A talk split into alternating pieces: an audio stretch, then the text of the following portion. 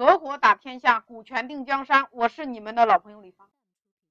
我们刚才上边说了，我们成立一家有限合伙企业，虽然你只占了百分之十的股份，但是你拥有这家企业百分之一百的控制权。那举例，假设今天你们公司老板愿意拿出来百分之十的股权来分给二十个员工，每个员工大概持有零点五的股份。那如果说你让这二十个员工都来持股你这家公司股权的话，那是不是每一个人都享有公司的表决权和知情权呢？公司每一次开股东会的时候，这二十个员工都要到场进行签字。那这二十个员工很有可能要求，我今天想查询一下公司的账册，明天我要召开一个股东会，后天集合在一起申请公司解散。因为百分之十就可以申请公司解散，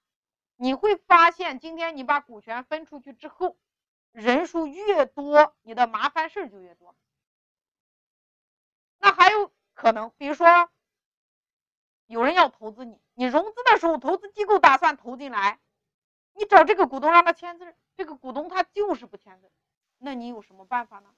虽然我们在法律上规定说股东会三分之二重大事项就可以表决，但是。在实际运作过程当中，它是跟法律规定是有差距的。你比如说，投资人投你们公司的时候，他不仅要看你股东会三分之二以上通过，他会要求你全体股东签字。那如果全体股东没有签字，投资机构不敢投呀，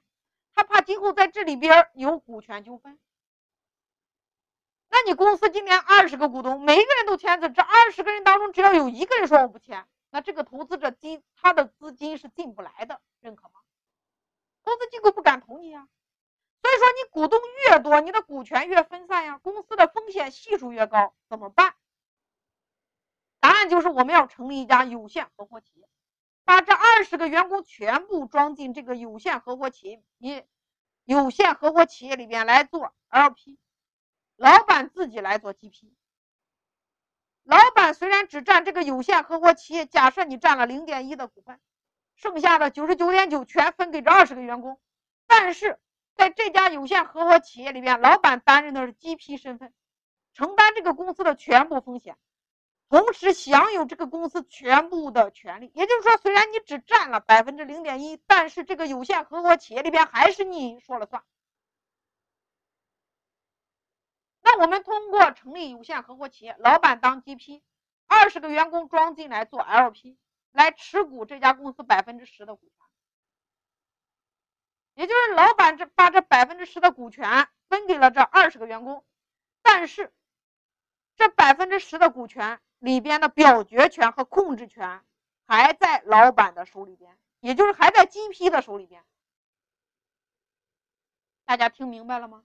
那这个时候可能有人会有疑问，说老师，那这个有限合伙企业里边 GP 你让我担任呢，那我需要承担无限的连带责任呢？风险系数是不是增加了？是的，你如果要担任这个合伙企业里边 GP 的话，那你就要承担无限责任。那这个风险有没有规避的方法呢？那你比如说，我想享有无限大的权利，但是我又不想承担这么大的责任，有没有？可以规避的方法呢？答案是有的。